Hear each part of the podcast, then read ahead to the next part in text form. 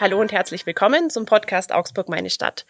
Mein Name ist Ida König, ich bin Digitalredakteurin bei der Augsburger Allgemeinen und heute habe ich zwei ja, Augsburger Berühmtheiten bei mir. Sarah Christian und Max Hornung. Schön, dass ihr beide da seid. Hallo, Danke, wir freuen hallo. uns. Ja, ich glaube, wer im Augsburg ein bisschen sich für Musik interessiert und vor allem für klassische Musik, der hat euch beide auf jeden Fall schon mal live gehört. Allerdings war das natürlich im letzten Jahr alles etwas schwierig. Wir haben gerade schon mal gesprochen, wann ihr wohl euer letztes Live-Konzert vor Publikum gespielt habt. Vielleicht wollt ihr einfach mal erzählen, wie war es für euch mit Corona und ähm, ja, wann gab es euch das letzte Mal vor Publikum zu hören? Sarah, magst du anfangen? Ich glaube, das letzte Mal vor Publikum war tatsächlich in Augsburg beim verschobenen Freistil, später. beziehungsweise später noch, zwei Wochen später. Wir haben noch in Illertissen gespielt. Ah, stimmt. Auch nicht weit von hier. Ist fast ja. Augsburg. Au das, äh, Einzugsbereich. Genau, da gibt's auch noch unsere Zeitung. Ja. Also. ja, stimmt, stimmt. Das war Ende, das war Ende Oktober, war das. Da haben wir auch so, so sogar genau. zusammengespielt, das Konzert. Ja, ja, schon mal, das habe ich schon. Das war tatsächlich das letzte Konzert vor Publikum und das war sogar noch echt so wirklich so, ja, das war eigentlich drei, vier Tage vor diesem erneuten Lockdown. Und ähm, weil Lockdown finde ich ein fürchterliches Wort. Gibt es eigentlich ein deutsches Wort für Lockdown? Na, der Lockdown kam ja erst im Dezember dann wieder. Nee, der kam schon, der Lockdown Light, der Ach, kam schon im November, genau. November. Ich, ich, ja, und ich glaube, es ist einfach auch ein fürchterlicher Zustand, deswegen gibt es kein schöneres Wort dafür. Ja, ja, wahrscheinlich, ja. ja mir fällt ähm, jetzt auch keins ein. Also, also es ist, es ist natürlich der allererste, ja, in Anführungsstrichen Lockdown, ja. Im März, April war das ja. Ähm, der war eigentlich sehr erholsam. Also für mich persönlich fand ich, ich empfand den als sehr erholsam, weil wir hatten vorher eine extrem stressige Zeit und es wäre auch eine extrem stressige Zeit gekommen, wo ich mir eigentlich im, im Februar schon Gedanken gemacht habe, wie soll denn das alles mhm. klappen, wie soll denn das werden und so und da war ich dann echt so ein bisschen nervös.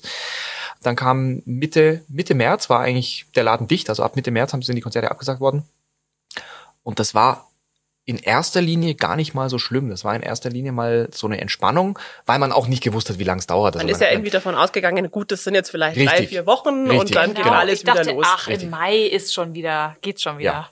Und Gott, äh, mit der Einstellung sind wir halt in diesen Lockdown gegangen und, und haben gedacht, ja, also spätestens, spätestens Ende April spielen wir wieder, ja. Und das haben wir dann doch relativ schnell merken müssen, dass daraus nichts wird. Und dann ist, ist natürlich die Stimmung gekippt und dann gab's aber wahnsinnig viel Kreativität und viel Mut von vielen Veranstaltern, die dann wirklich alle möglichen Konzepte vorgelegt haben, wie man denn doch Konzerte stattfinden lassen kann. Und es hat dann eigentlich auch schon wieder äh, ja im Mai noch nicht, aber im Juni, doch, doch im Mai. Ich habe Ende Mai meine ersten Konzerte wieder gespielt vor Publikum. Ähm, und im Juni war dann auch was. Im, der, der Juli hat komplett planmäßig stattgefunden.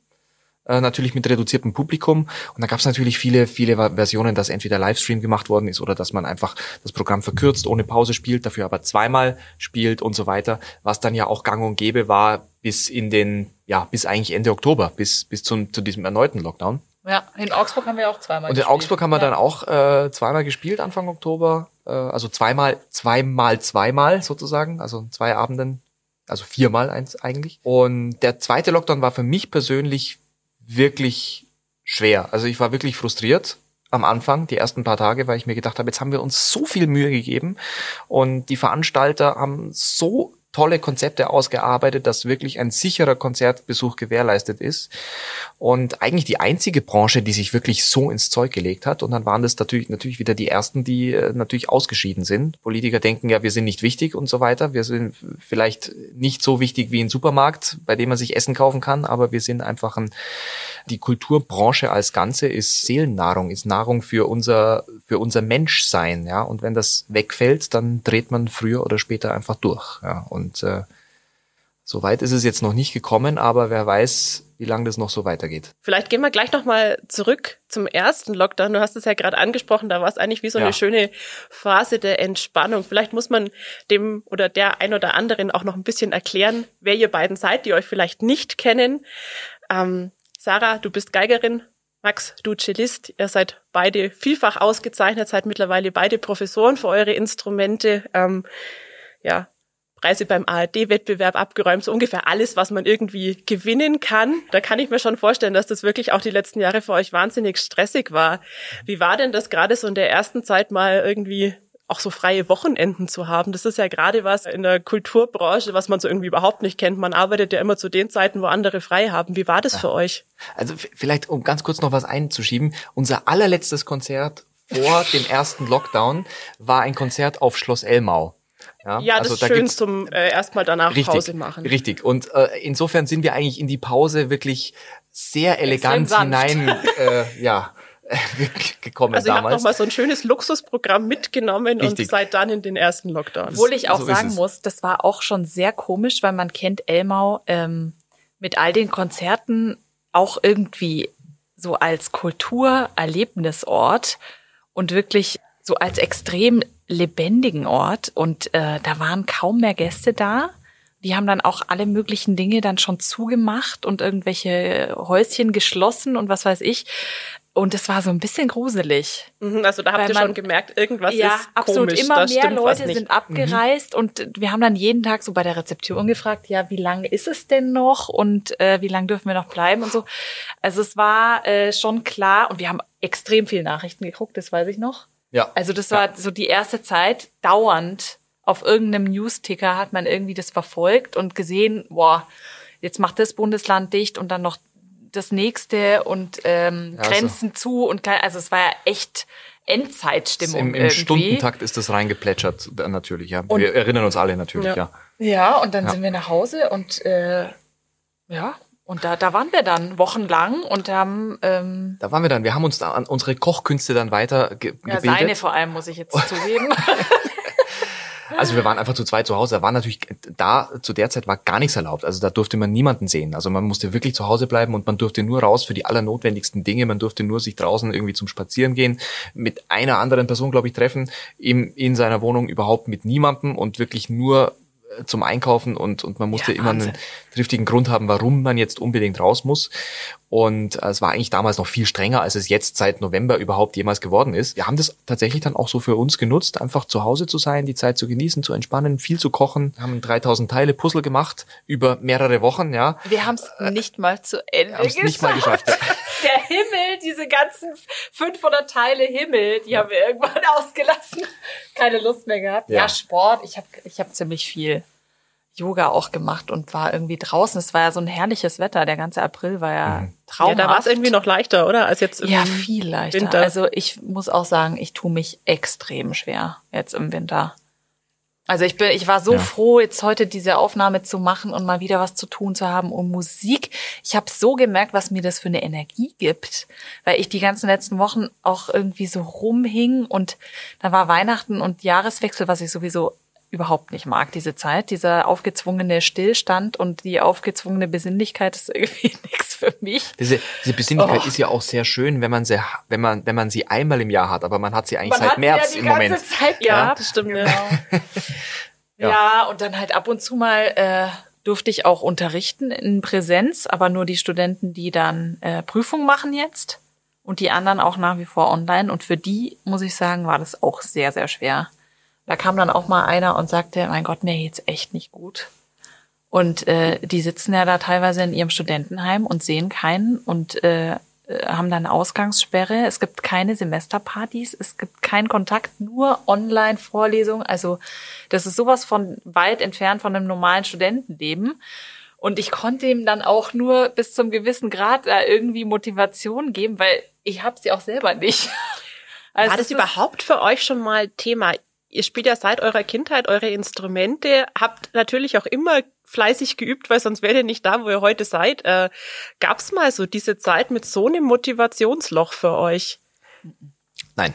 Nein, wirklich nicht. Es ist wirklich definitiv nicht. Ausnahmezustand. Es ist ja auch, es geht ja auch immer ins, ins man, man, man übt ja sozusagen ins Leere hinein. Ja, also im Frühjahr war es tatsächlich so, dass die Konzertabsagen im ja, im, im, im, im Wochen- oder im Stundentakt eigentlich reingeplätschert sind teilweise erst abgesagt worden sind, weiß nicht, zwei Tage vor dem eigentlichen Konzert. Also wo eigentlich alles schon stand. Man hat sich alles darauf vorbereitet. Man hat, also man muss, man muss natürlich fit bleiben und man muss sich darauf vorbereiten und man muss bis zum letzten Moment hoffen, dass es vielleicht doch stattfindet. Und man muss sich eigentlich, man muss sich darauf einstellen. Und dann war es tatsächlich oft so, dass wirklich im allerletzten Moment das dann doch abgesagt worden ist. Und es ist dann immer so ein On-Off-Zustand oder so ein halb, halb eingeschalteter Zustand, mit dem man aber irgendwie dann nicht zu Potte kommt. Also das ist äh, sehr schwer gewesen. Und jetzt weiß man wenigstens auf, auf mehrere Wochen im Voraus, dass nichts passiert. Also das ist ein bisschen angenehmer. Wie versucht ihr euch jetzt im Moment auch zu motivieren? Weil irgendwie muss es ja irgendwann weitergehen und ja, letztendlich so ein gewisse Zeit, in der man mal weniger tut, das ist ja das eine, aber so wirklich jetzt auf Wochen liegen lassen, das wird ja für euch wahrscheinlich nicht drin sein. Also ich denke, das ist tagesformabhängig. Also bei mir zumindest ganz persönlich ist es tagesformabhängig. Manchmal wache ich morgens auf und weiß sofort, das wird heute nichts mehr. Und manchmal wache ich morgens auf und bin total motiviert und dann passiert auch sehr viel. Dann kann ich auch sehr viel machen. Ich denke, Motivation kriegt man nur, wenn man über einen gewissen Punkt drüber kommt, äh, und sich überwindet, einfach anzufangen, irgendwas zu tun. Und wenn man dann mal angefangen hat und dann über diesen gewissen Punkt, der so nach einer halben, dreiviertel Stunde vielleicht kommt, äh, drüber ist, dann geht's finde ich. Also das ist für mich persönlich so. Und äh, dann kommt man auch weit und dann bringt man was zustande, auch wenn es äh, wenn es keine Konzerte gibt. Und damit meine ich jetzt nicht nur das Üben, sondern damit meine ich ganz einfach irgendwie äh, irgendwas machen, was den Tag mit Sinn füllt. Ja, sei es einfach irgendwas zu organisieren, also zum Beispiel unser Festival hier in Augsburg zu organisieren, das haben wir jetzt äh, eigentlich gemacht, was wir dann jetzt auch wieder umorganisieren mussten, weil wir das jetzt vom kommenden Mai auch schon bereits in den kommenden Oktober gelegt haben. Dann äh, habe ich zum Beispiel noch ein anderes Festival in der Schweiz, das ich, das ich als künstlerischer Direktor betreue. Das habe ich auch sozusagen finalisiert, weil wir das von letztem Jahr auf jetzt nächstes Jahr verlegt haben. Äh, solche, solche administrativen Arbeiten, die lenken einen doch so ein bisschen ab und die geben einem ein gutes Gefühl, dass man die Zeit nicht äh, ungenutzt verstreichen lässt. Ja, das gibt auch wieder Motivation und dann ja. denkt man sich, ach, das ist doch irgendwie ein Lichtblick und dann geht's weiter. Und ich habe ja noch das Glück, dass ich auch noch ein Orchester, äh, ich habe das nicht Orchester, ich bin Teil eines Orchesters in Bremen in der Deutschen Kammerphilharmonie und die ähm, versuchen gerade jedes Projekt tatsächlich zu realisieren, ohne Publikum, aber gestreamt. Also die ähm, laden die Dirigenten ein, so wie die irgendwie geplant waren in, in dem Zeitrhythmus, sofern sie denn einreisen dürfen. Also da gibt's dann auch wieder Komplikationen mit der Dauer, wie lange die da sein müssen und Quarantäne und so weiter. Und wir machen auch Schnelltests vor den Projekten, alle, komplettes Orchester. Ähm, ja, und da kommt halt jetzt auch hin und wieder mal eine Woche, wo ich einfach auch mal rauskomme. Und das äh, muss ich sagen, das habe ich jetzt äh, Letzte Woche war ich zwei Tage weg, nur zwei Tage für eine Aufnahme und das war herrlich. Einfach mal Koffer packen und wie gewohnt raus, Entzug und das, das fehlt wirklich. Also dieses, das, dieses, Weg, dieses Wegfahren. Also ja. genau eigentlich das, was manchmal so ein bisschen genervt hat früher mhm. zu normalen Zeiten, dieses Reisen. Also das Ankommen und Dasein an einem neuen Ort ist total toll. Aber das, das, das Reisen, die das ganze Zeit, die halt auf der Strecke bleibt, oder? Das ist, also das ist was, was ich nicht vermisse. Und jetzt aber schon wieder langsam. Also jetzt vermisse ich es schon ein bisschen. Und das ist wahnsinnig schön. Also ich finde einfach auch jetzt, äh, dieses Wochenende einfach hier in Augsburg zu sein, äh, bei unseren Eltern zu sein. Ähm, was anderes zu sehen. Was anderes zu sehen, ja, einfach in einem anderen Bett zu schlafen und so weiter. Das ist schon unglaublich erholsam. Einfach für die für die Seele und für den Kopf Hirn. und fürs einfach ja. Genau dazu muss man sagen unser Podcast heißt ja Augsburg meine Stadt. Ihr seid auch beide ja. in Augsburg ja. oder War in der Nähe von Augsburg aufgewachsen. Mittlerweile wohnt ihr woanders. Ja. Ähm, Sarah du hast das gerade schon angesprochen mit Bremen. Sonst seid ihr in München oder? Genau. Ja wir wohnen in München ja, ja eigentlich ist es ja gar kein so ein weiter Weg, aber das reicht dann momentan schon. München, das, Augsburg einmal das ist für. Absolut. Das ist, das ist super, weil Augsburg Gefühlte ist. Weltreise. Äh, ja, ja. Na, im Moment ist das tatsächlich eine Weltreise, ja, stimmt. Aber, aber, aber äh, das ist eigentlich, eigentlich perfekt, weil Augsburg ist nicht zu weit, aber auch nicht zu nah. Also es ist genau richtig. Ja, es ist super. Und irgendwie, da kommt man hierher und äh, normalerweise habe ich halt auch so meine Rituale hier in der Stadt. Ne? Also ja. wenn man dann wieder in die, in die Stadt fährt mit der Linie 2 vom Univiertel aus und dann guckt, so durch die Anna-Straße laufen, was gibt's alles Neues und so, was, was ist so passiert, in die Lieblingsrestaurants gehen und so. Ja, jetzt nicht. Jetzt im Moment ja. nicht, aber holen kann man ja. Holen kann man, stimmt, ja. Ähm, ja, und das ist dann irgendwie immer ja, es ist halt ich, zu Hause. Ich, ich ja? liebe das einfach ab und zu mal hier zu sein und zum Beispiel über den Stadtmarkt zu gehen. Ja, ich liebe herrlich. diesen Stadtmarkt. Es gibt sowas in München gibt's nicht. Also in München gibt's natürlich den Viktualienmarkt, aber das, äh, das also das ist äh, das ist eine Unverschämtheit. Das ist viel zu teuer. Also das kann man, das ist eigentlich also so kein Markt. Schwabe ist dann doch geblieben. ja, ja, genau. Also das das äh, das ist einfach das ist einfach nimmer nimmer lustig in München mit diesen Märkten. Und da ist einfach dieser Stadtmarkt hier so ein Traum, weil das einfach einfach so normal ist. Ja, es ist herrlich. Einfach gut normal und ja, Du Obacht, gell, mit dem, mit dem Wort normal. Was? Das ist schon wahnsinnig na, also, exklusiv. Na, also ich, na, natürlich. Das, also ich, ich lobe das in die höchsten Töne, auch wenn man es vielleicht jetzt nicht merkt, aber das, äh, das, das kann ich bestätigen. Das finde ich, ich finde einfach, weil wenn was, wenn was einfach nicht äh, überdreht irgendwie gewollt ist, sondern einfach ganz normal einfach da und zu guten Preisen und so weiter. Das ist doch schön und ja, tolle Qualität und ich glaube, also unsere Hörerinnen und Hörer also, werden sich da bestimmt wiederfinden. Die sind ja also auch ich, aus ich, Augsburg. Ich, ich glaube, ich, können ich, das schon auch Ich wertschätze sowas ganz, einordnen. ganz, ganz, ganz, ganz hoch. Also das finde ich wirklich toll. Ja. Jetzt habt ihr es vorhin schon angesprochen. Ihr hattet heute eine Aufnahme in Augsburg. Wie viel dürft ihr denn da schon verraten? Was ist das für ein Projekt und wie ist es für euch auch eben jetzt in dem Fall wieder hier in der Stadt aufzunehmen. Gibt es da einen Unterschied zu Projekten in anderen Städten? Ja, irgendwie schon, oder? Also das war ein Projekt äh, von der Bayerischen Kammerphilharmonie. Da war ursprünglich geplant, ganz ursprünglich, das habe ich schon wieder total verdrängt, da haben wir gestern drüber mhm. geredet, dass äh, der Max dirigiert, wenn ich Brahms Violinkonzert spiele mit dem Orchester und dann noch eine Beethoven-Symphonie, ne? Genau. Und das wurde natürlich verworfen, äh, umgeschmissen, irgendwann Programm geändert mhm. und alles irgendwie schon mal verkleinert, weil, weil man sich schon dachte, ach Gott, wie das dann ist und so weiter mit Abständen. So ein Brahms-Violinkonzert ist da äh, extrem schwierig, da braucht man Platz und so weiter. Und dann sollten wir eigentlich zusammen auch noch ein Stück spielen, das hat jetzt aber auch nicht mehr hingehauen und jetzt ist es reduziert auf ein Haydn-Cello-Konzert und ein Mozart-Violinkonzert. Und das haben wir jetzt eben produziert mit Video, und äh, gutem Ton und so weiter. Und ähm, also das wäre ein Konzert gewesen, was heute Abend im kleinen goldenen Saal hätte stattfinden sollen. Genau. Und das haben wir jetzt sozusagen zur Videoproduktion umfunktioniert und in ein paar Wochen wird es dann abrufbar sein auf der Seite von der Bayerischen Kammerphilharmonie oder nicht, auf, auf, YouTube, auf, YouTube oder stellen oder irgendwie. Ja. ja. Also das, was gerade so bei vielen angesagt ist, irgendwie ja. Es findet letztendlich alles im Livestream statt. Wie ist denn das auch für euch zum Arbeiten? Wo ist da der ganz große Unterschied, ob ich jetzt ein Konzert für eine Kamera spiele oder vor vollem Haus? Das ist ein riesen Weltenunterschied. Also ähm, das ist mit nichts zu vergleichen, wenn da ein Publikum sitzt. Also das ist ja. äh, das, was dann wirklich eine Energie herstellt und was einen inspiriert und diese Spannung verursachen kann, die man selber als Musiker hat, wenn man durch so eine Bühnentür durchgeht. Für mich ändert sich da irgendwie die Haltung und der Gesichtsausdruck und so. Die ganze Körperspannung ist einfach auf der Bühne mit Publikum speziell. Das kann ich vor keiner Kamera irgendwie so abrufen und ähm, ist auch nicht der Sinn. Ich bin auch selber niemand, der sich viel sowas anschaut. Also äh, mir persönlich gibt das nicht das, was ein Live-Konzert mir geben kann. Überhaupt nicht.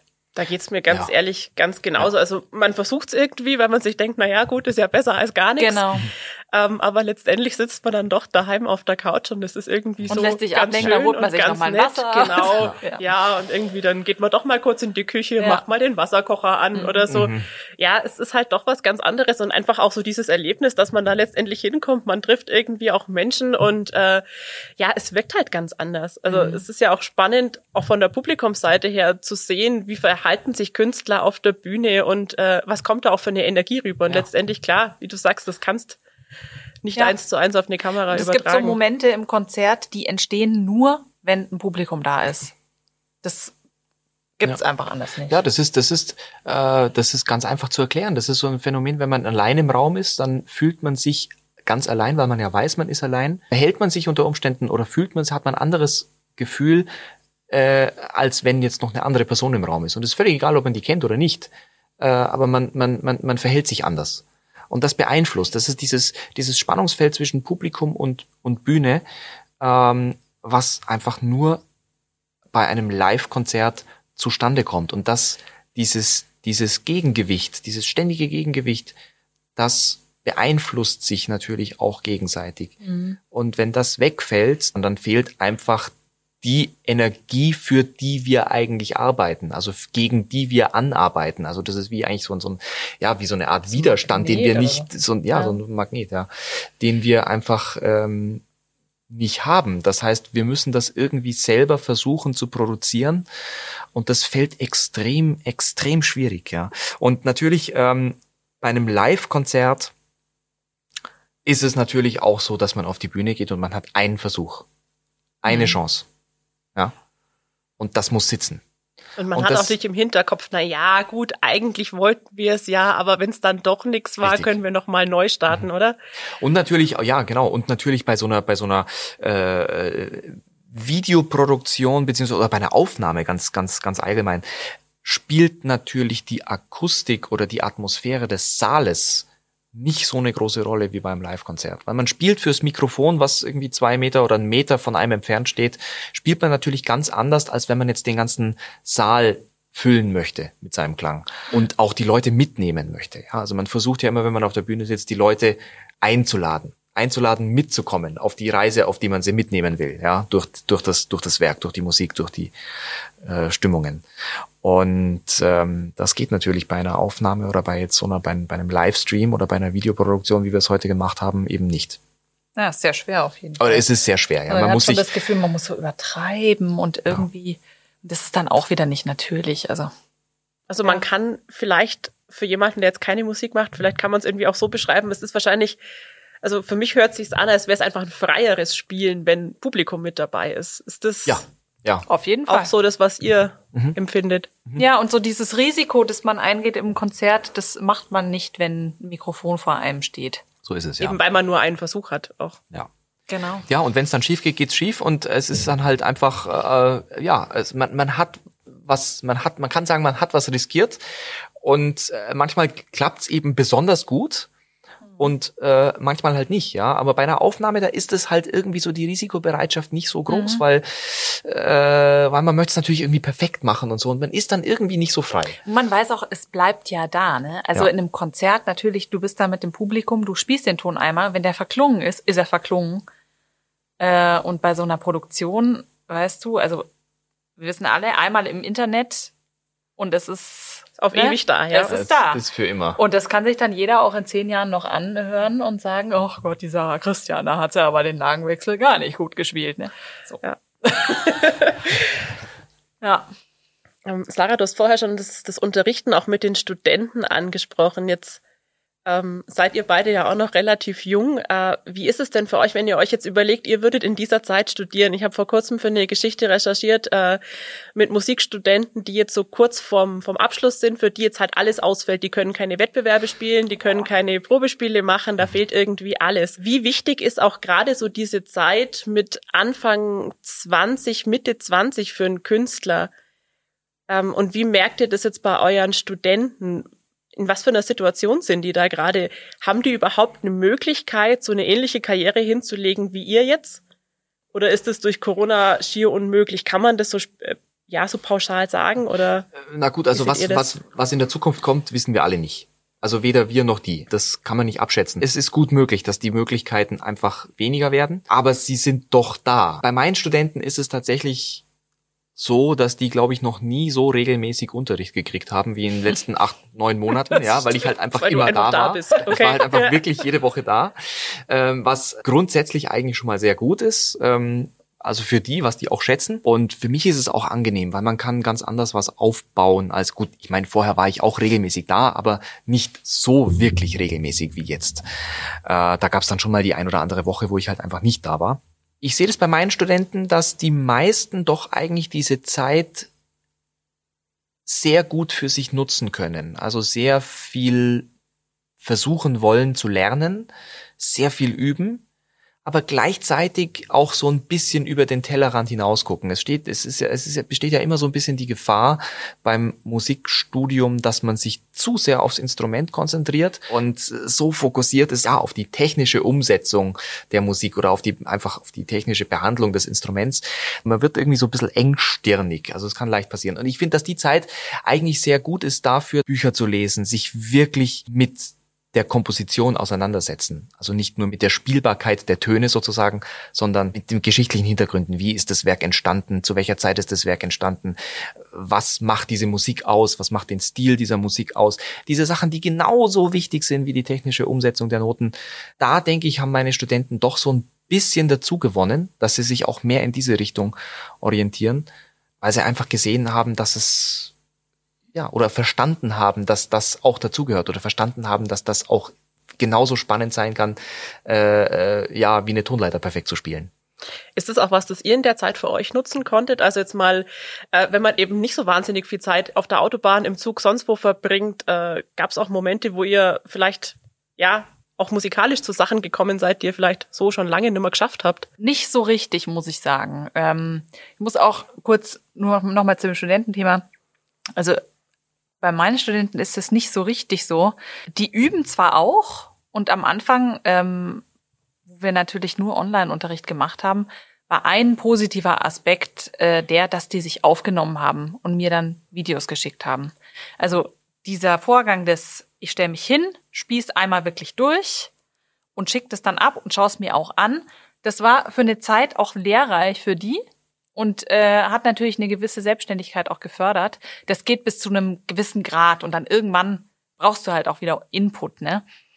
Aber was ich schon merke, für mich war im Studium am Anfang natürlich das Üben und Lernen wichtig. Aber was genauso wichtig war, war einfach äh, das Miteinander mit anderen Studenten.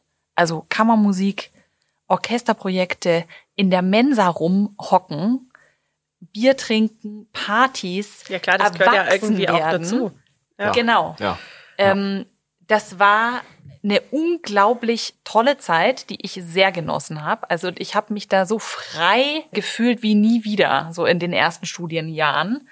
Ähm, und dass die jetzt ein ganzes Jahr verloren haben von dieser Zeit, das finde ich schon richtig bitter, muss ich sagen. Also das tut mir wirklich wahnsinnig leid. Ich habe einen, der hat bei mir angefangen im ersten Semester Bachelor und der hatte seinen ersten Unterricht online. Das ist doch einfach furchtbar. Das heißt, du studierst ein Semester oder vielleicht im blödesten Fall jetzt sogar zwei und du hast noch nicht mal eine Ahnung, wer deine Kommilitonen sind, ja? Richtig, der hat keine Vorlesung äh, live besucht, wo er sich mit anderen dann einfach über einen Professor aufregt und so. Das alles, was halt ein Studium ausmacht und was auch äh, dich wahnsinnig formt. Also der Unterricht beim Lehrer ist das eine, aber das andere ist ja wirklich auch das Gucken, wie macht's der andere und äh, was ist da gerade los? Gerade ja, gerade in der Musik, wo, ja. wo so viele Nationen auch zusammenkommen in der Hochschule und wo man irgendwie äh, das, das fand ich auch irgendwie krass. Ich habe ziemlich früh angefangen zu studieren, du ja auch. Mhm. Ähm, und dann irgendwie Wie alt sofort. Warst du, als du angefangen hast zu studieren? 16. Und ich dann auch, sofort ja. ähm, ganz viel Englisch zu reden zum Beispiel, da so richtig reinzukommen, auch in, in sowas und irgendwie da eine Flexibilität zu, zu kriegen und äh, einfach mit völlig unterschiedlichen Nationalitäten die ganze Zeit äh, zusammen zu sein und von denen zu lernen und also das ist äh, essentiell, um Musiker zu werden, ja, also einfach erwachsen werden und sich selber als Mensch äh, entwickeln. Also dass man einfach auch ja zu einem Beruf gehört ja immer mehr als nur ein Teil.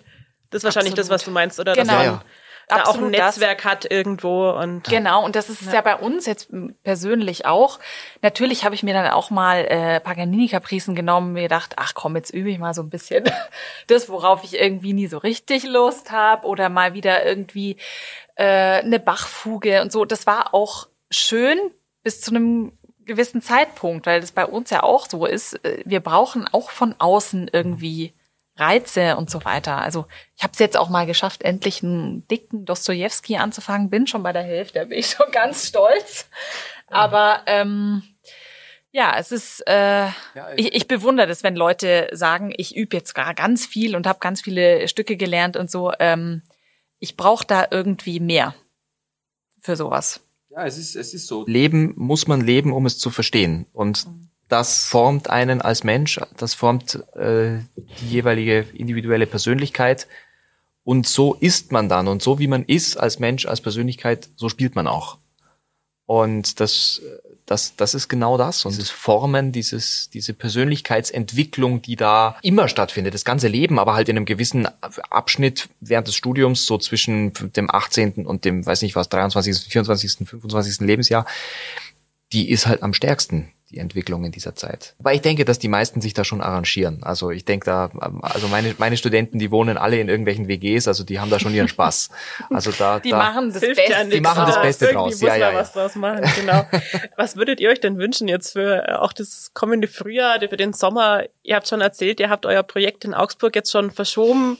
Ähm, was wünscht ihr euch für 2021? Was wäre euch ganz wichtig? Ich wünsche mir einfach, dass die Kultur generell, äh, also nicht nur die klassischen Konzerte, sondern die Kultur im Allgemeinen einfach einen wichtigeren Stellenwert ähm, erhält.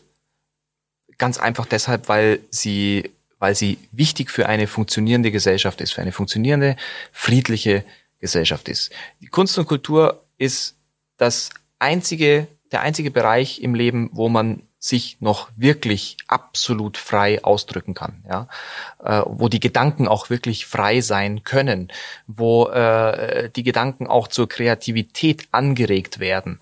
Und äh, kreativ zu sein, finde ich, finde ich insofern wahnsinnig wichtig, dass das dazu führt, dass wir lebendig sind. Wir sind lebendig, wir, wir sind, wir sind spannend, wir haben ein reiches Leben durch Kreativität, ja. Das finde ich wahnsinnig wichtig, vor allem finde ich das auch jetzt aus äh, politischer Sicht auch schön, wenn natürlich zum einen Konzerte wieder stattfinden können, nicht nur für uns Musiker, für uns alle, vor allem auch fürs Publikum, äh, und dass die Politik einfach einen Weg findet, nicht nur ins gleiche Horn zu schießen und einfach, wenn die Zahlen hochgehen, einfach noch mehr Lockdown und noch mehr Lockdown und noch mehr Lockdown, sondern einen Weg findet, mit Corona zurechtzukommen. Ja, mhm. weil so schnell wird das nicht verschwinden. Das wird noch eine ganze Weile da sein und ob diese Impfung wirklich das tut, was sie soll, ist auch noch fraglich. Ähm, man muss schnellstmöglich einen Weg finden, damit leben zu können, zum Wohle von uns allen. Ja, und damit, damit rede ich noch gar nicht von dem Wirtschaftsfaktor von Kunst und Kultur, der nämlich extrem hoch ist. Das finde ich einfach wahnsinnig wichtig. Es gibt so viele Studien darüber, dass absolut kein Infektionsgeschehen in Konzertsälen stattfindet, etc ich weiß nicht, was das Problem ist, da nicht drauf zu vertrauen. Die Politiker verlassen sich immer so gerne auf Zahlen. Warum nicht da auch? Mhm. Und das wünsche ich mir, dass sich das ändert. Und zwar so schnell wie möglich. Ja, absolut. Da stimme ich dir total zu. Und ähm, ja, persönlich fände ich es auch schön, wenn wir von der Distanz wieder Distanz nehmen können. Also, dass dieses ganze äh, irgendwie dieses dieses Vertrauensproblem, das man so eingeimpft kriegt, ne, mit Masken und Abstand halten und vorsichtig sein und ähm, dass das nicht nachhaltig äh, unsere Gesellschaft prägen wird. Das ist so ein bisschen ähm, meine Sorge und dass das nicht zu lange dauert, bis das wieder, bis man wieder eine Hand schütteln kann ohne dass man so sich danach reflexartig irgendwie zwei Meter nach hinten rennt. Also, ja, ja. ja, das ist so äh, gesellschaftlich finde ich das auch wichtig. Dann versuchen wir als Schluss noch ein bisschen optimistisch zu bleiben. ja. Ähm, vielleicht wollt ihr einfach mal erklären äh, und auch mal euer nächstes Projekt in Augsburg vorstellen. Was habt ihr denn bis jetzt vor? Natürlich wissen wir alle nicht, äh, ob es oh. genau in der Form stattfindet. Das aber ist was ganz was Tolles. Vielleicht was? genau, erzählt jetzt? mal, was, was habt naja, ihr geplant? Jetzt hier vom Mozartfest. Vom Mozartfest, ja? Jetzt, genau. Ja, ja. Also, du. ähm, oh, ich, ich werde schon aufgeregt, wenn ich nur dran denke. also Ende Oktober soll es jetzt stattfinden. Und zwar zwei Abende äh, zusammen mit dem Amida-Quartett, wo ja auch ein Augsburger Gewächs äh, mitspielt, die Theresa Schwamm, und anderen ausgewählten Musikern, äh, beziehungsweise Freunden eigentlich. Da spielen wir Oktette von Mendelssohn und Enescu. Und äh, ein Klavierquintettprogramm gibt's auch mit Bartok und Dvorak, oder? Dvorak, genau, richtig. Genau. Das ist äh, eben jetzt äh, notdürftig gerettet worden von dem Mai in den Oktober. Also ich glaube, das ist das ganze Mozartfest ist verlegt in den mhm. in den in den Oktober wieder mal, so wie das letzte Jahr ja auch. Aber mit zweimal Spielen, also das bei dem Programm weiß zweimal ich nicht, bei dem das Programm, geht. das ist das dauert ein bisschen länger, ja. Also da braucht man Sitzfleisch, ja. Mhm. Aber ich denke, dass es dass es im Oktober relativ sicher wieder halbwegs normal funktionieren oh. zu scheint. Also wir hoffen das natürlich sehr. Ja. Ja. Das ist das. Genau. Ja, das ist das nächste Jahr. Wir klopfen mal auf Holz. Knock on wood. Ja. Genau. Ich drücke euch die Daumen, dass es funktioniert. Bedanke mich ganz Danke. herzlich, dass ihr heute da wart. Ja, vielen Dank. War Danke. total schön. Ja. Dann euch vielen, vielen Dank fürs Zuhören und bis zum nächsten Mal.